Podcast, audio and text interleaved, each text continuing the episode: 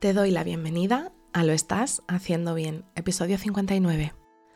Hola, soy María Moreno, psicóloga perinatal, y este es un espacio donde hablamos sobre todo lo relacionado con la búsqueda del embarazo, embarazo, parto, posparto, crianza y duelo perinatal. Tu espacio donde aprender y crecer juntas, pero sobre todo recordarnos que lo estamos haciendo bien. Como ya sabes, en mariamorenoperinatal.com estoy a tu disposición para trabajar juntas las herramientas que necesites, desde tu búsqueda del embarazo hasta la crianza. Además, si has sufrido una pérdida, no estás sola. Estoy aquí para ayudarte a avanzar desde ese sufrimiento hacia el agradecido recuerdo. Hoy es jueves 30 de junio de 2022 y vamos a hablar sobre la importancia de saber de que el pañal se deja, no se entrena. Y aviso, creo que este episodio va a durar un poco más de lo normal porque creo que es importante que nos acompañemos en esta etapa. Partamos de la premisa en la que nuestro, nuestra bebé lleva el pañal porque nosotras y nosotros lo elegimos. Y sí, hago bastante hincapié en esta palabra, elegir. Nosotros elegimos que llevara pañal. Hay alternativas al pañal. La higiene natural de infantil o la higiene natural del infante. Pero a esto le dedicaremos otro programa. Se está acercando el verano y muchas padres y madres están sufriendo. Peques que en pocos meses entrarán en el colegio y no deberán de llevar puesto el pañal, ya que allí no les cambiarán. Esto daría para muchos episodios, pero voy a intentar no entrar ahí, porque la verdad es que me da la sensación de que a veces el ritmo de los peques se respeta poco. La mayoría de las personas creo piensa que los esfínteres deben entrenarse, Déjale sin pañal y verás como cuando le deas comearse y cagarse encima ya usará el váter. Pero, ¿no es esto lo que llevan haciendo desde que nacieron? El miedo a que llegue el curso escolar y nuestra o nuestro peque sigue llevando el pañal es una pensión muy grande que a menudo sufrimos las familias. Empecemos por el principio. Los esfínteres no pueden entrenarse. Puede que tengas a sobrinos o sobrinas o hijos o hijas más grandes y que jamás te llegaste a plantear esto. ¿Pero has pensado lo que supone para él o para ella dejar el pañal?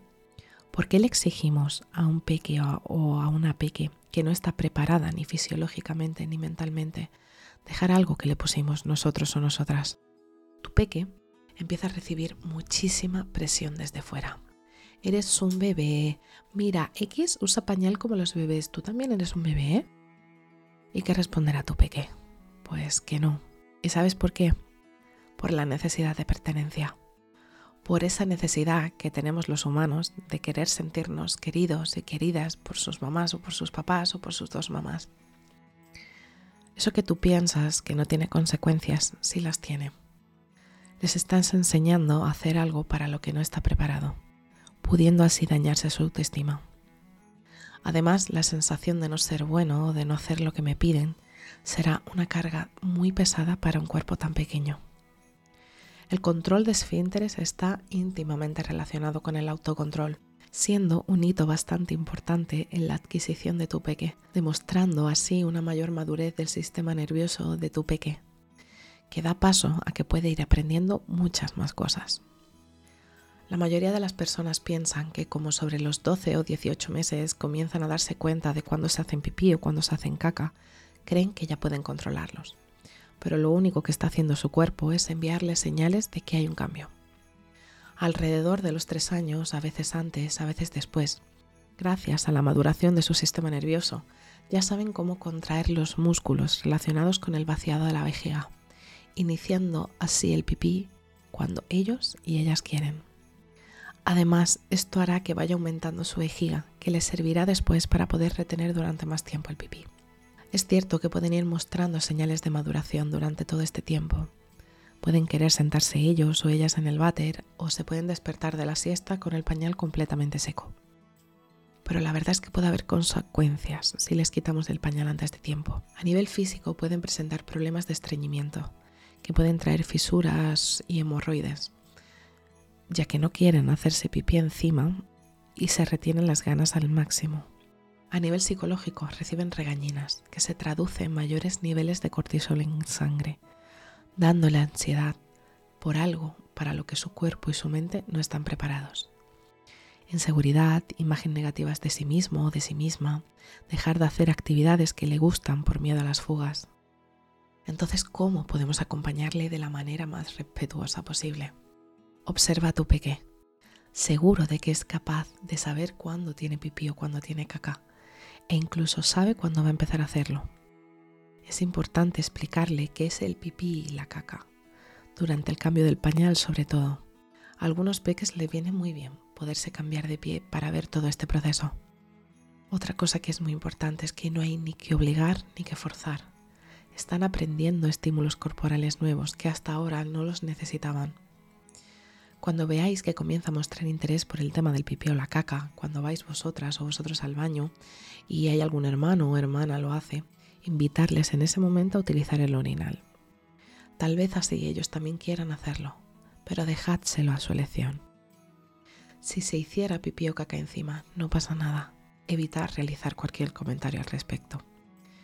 Y algo que mucha gente no sabe, pero no pasa absolutamente nada si vuelve a utilizar un pañal. No, no se va a confundir. Si ya ha iniciado el control de los músculos de su vejiga, no va a desaprenderlo.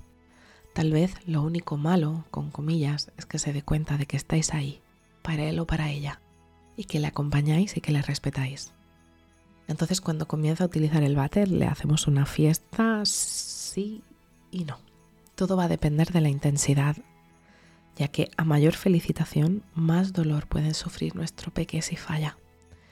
Pero la verdad es que no todo gira en torno a usar el orinal o el barter, ¿no?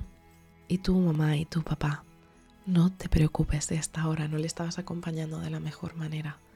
No te preocupes porque tú también estás aprendiendo cómo ser mamá y cómo ser papá.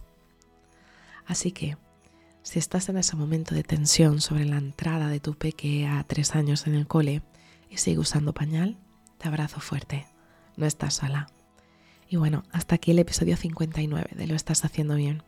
Recuerda que puedes ponerte en contacto conmigo en mariamorenoperinatal.com. Gracias por estar ahí, por estar al otro lado. Nos escuchamos mañana viernes con temáticas relacionadas con el duelo perinatal. Y recuerda, lo estás haciendo bien.